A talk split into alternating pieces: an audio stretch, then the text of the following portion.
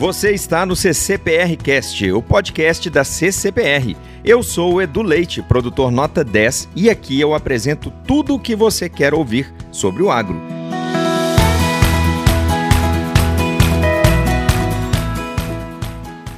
Olá, pessoal, sejam muito bem-vindos a mais um E Agora, Professora Mônica. Obrigado por ouvirem o CCPR Cast, o canal de podcast da CCPR. Eu sou o Edu Leite, produtor nota 10 da CCPR, e hoje vamos continuar nossa prosa com a professora Mônica. Sim, ela que vai conversar com a gente sobre a gestão da mastite na fazenda. Mas não é só isso. Eu sempre falo essa parte, hein? Você já decorou? Acompanhe nosso podcast e fique com tudo nos conformes. Nossa parceira professora Mônica já está na linha para conversar com a gente. Olá, professora Mônica. Oi, Edu. E aí, tudo bem? Hoje a prosa que eu queria ter com você é sobre gestão da machite na fazenda. Edu, como você está controlando a machite no seu rebanho? Você analisa todos os dados? Professora, aqui nós estamos fazendo a CCS e também a cultura microbiológica, mas confesso que tenho algumas dúvidas na hora de interpretar os resultados e adotar as ações corretas. Sei que os dois parâmetros são muito importantes, mas é preciso entender bem o que está acontecendo para tomar a decisão certeira, né? Isso mesmo, Edu. Você está certo, mas é importante incluir mais um aspecto. Para controlar bem a mastite, não basta fazer as análises. Precisamos interpretar adequadamente os dados para adotar as medidas certas. Desta forma, eu diria que precisamos primeiramente avaliar os dados da mastite clínica e também da subclínica. E o primeiro passo é o diagnóstico. No caso da mastite clínica, o diagnóstico é feito pelo teste da caneca telada ou de fundo escuro ao detectar a presença de grumos ou flocos no leite, indicativo de mastite clínica, precisamos registrar todos os casos. Isso é muito importante, porque a partir desta informação poderemos calcular o indicador que é a taxa de mastite clínica. Tudo bem, professora, mas eu tenho uma dúvida: como calcular essa taxa? É complicado?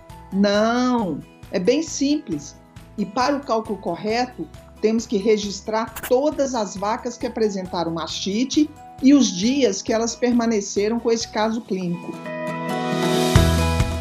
Edu, a partir dos registros, podemos calcular essa taxa utilizando uma fórmula que considera a soma de todos os casos clínicos dividido pelo total de vacas em lactação no mês. A meta deve ser de no máximo 3 a 4% ao mês, e quanto maior essa taxa, Edu, mais falhas estão ocorrendo no controle da mastite. Como já conversamos anteriormente, ao constatar a mastite clínica, é preciso fazer a cultura microbiológica do leite na fazenda, em que tem resultado em 24 horas, ou enviar as amostras para um laboratório tradicional. Ao avaliarmos o resultado, se for negativo, ou seja, sem crescimento de bactéria, não vamos tratar a vaca com antibiótico, conforme já conversamos nos podcasts anteriores. Se der positivo, a decisão de tratar ou não depende do microorganismo que está causando a mastite e que cresceu na placa.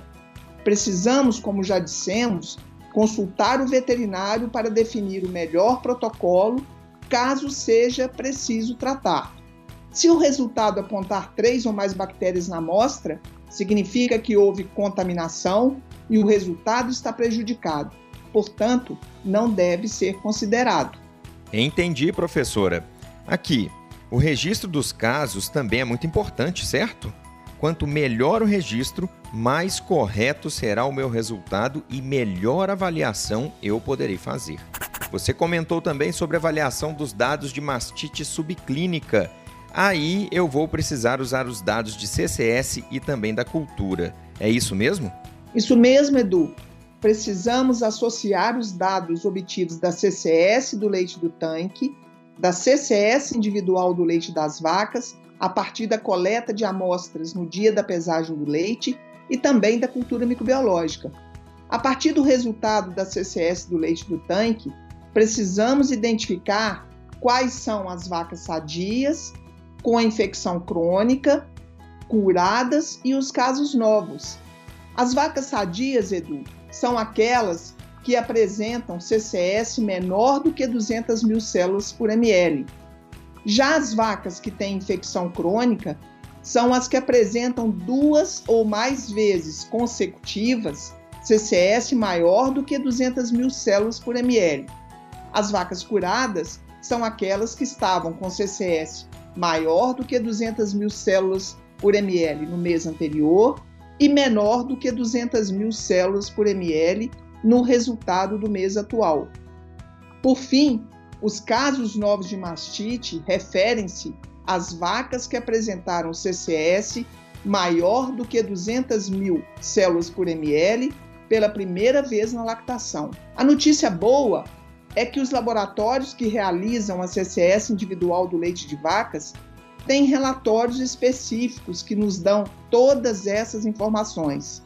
Assim, ao analisarmos todos os meses a CCS individual do leite das vacas, podemos obter, na verdade, uma fotografia do estado da saúde da glândula mamária das vacas de todo o rebanho.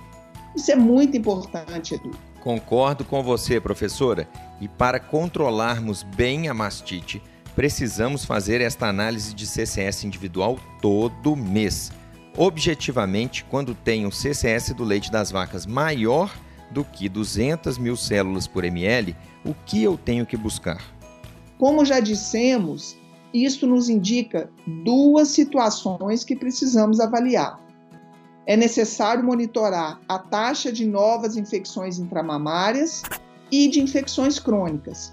A taxa de novas infecções intramamárias, ou também conhecida taxa de novos casos, é muito importante porque quando ela aumenta, nos indica que o programa de controle de mastite adotado na fazenda não está funcionando. A taxa de infecção crônica também é relevante, porque pode sinalizar a presença de bactérias muito contagiosas, como Staphylococcus aureus e o Streptococcus agalacti.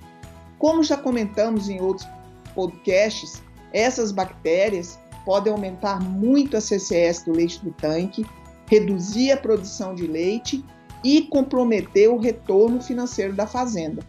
Para essas situações, Edu, a cultura microbiológica também é fundamental, ao identificarmos essas bactérias no rebanho, podemos tomar decisões importantes como segregação imediata, tratamento na lactação, no caso do Streptococcus agalacti, secagem e tratamento de vaca seca ou até mesmo descarte de animais.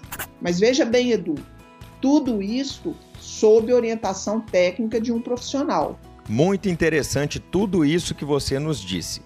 Para nos orientar melhor, você poderia comentar algumas situações que podem contribuir para o aumento destas taxas de novas infecções e de infecções crônicas? Opa! Essa é uma ótima pergunta. Na verdade, podem estar ocorrendo falhas na desinfecção de tetos devido à imersão parcial dos mesmos, ao uso de desinfetante ineficiente além do uso de equipamento de ordenha sem manutenção preventiva, preparação inadequada das vacas com ordenha de tetos sujos e úmidos, deslizamento de teteiras na ordenha, uso de panos ou toalhas de papel compartilhadas, ambiente sujo, falha no tratamento de vaca seca, entre outros. Quando a CCS de vacas no início da lactação, em torno de sete dias após o parto, é maior do que 200 mil células por ml, as possíveis causas incluem condições higiênicas inadequadas do local onde ficam as vacas secas até o parto, falhas no tratamento de vaca seca, entre outras. Dessa forma, Edu, essas análises podem nos ajudar a identificar os animais que estão impactando muito na CCS do leite do tanque e ainda nos indicar uma série de problemas de manejo que podem ser corrigidos na fazenda. Por isso, precisamos associar e interpretar todos os dados de forma adequada para implementar as medidas corretas na fazenda. E para finalizar, Edu, eu gostaria de motivar os produtores a gerenciarem a mastite na fazenda, ou seja, fazerem a gestão da mastite na fazenda. Posso dizer que compensa fazer essas análises e que o custo do monitoramento da CCS individual e da cultura dos casos clínicos e também dos subclínicos associados à elevada CCS do leite das vacas é muito menor do que os prejuízos da mastite, originados aí de redução da produção de leite, perda de bonificação no pagamento por qualidade, além de outros. Pode acreditar nisso. Como dizem os jovens hoje, Edu, é verdade esse bilhete. Professora, sempre com uma chamadinha atual aí dos jovens, hein, professora? Eu vou dar um ok, ok, professora, para você nesse é verdade este bilhete. É isto mesmo! A mastite continua sendo a doença que causa mais prejuízo na atividade leiteira e só controla quem monitora. Esta é a mensagem. Terminamos aqui esse podcast com muita animação e diversão entre nós, mas lembrando que o assunto é sério, professora. O assunto é Isso seríssimo. Muito Isso obrigado, mesmo, professora. Edu. Muito obrigado por compartilhar essas informações com a gente. Isso faz toda a diferença na atividade leiteira. E eu queria que você hoje finalizasse o podcast com aquela chamadinha de sempre, professora.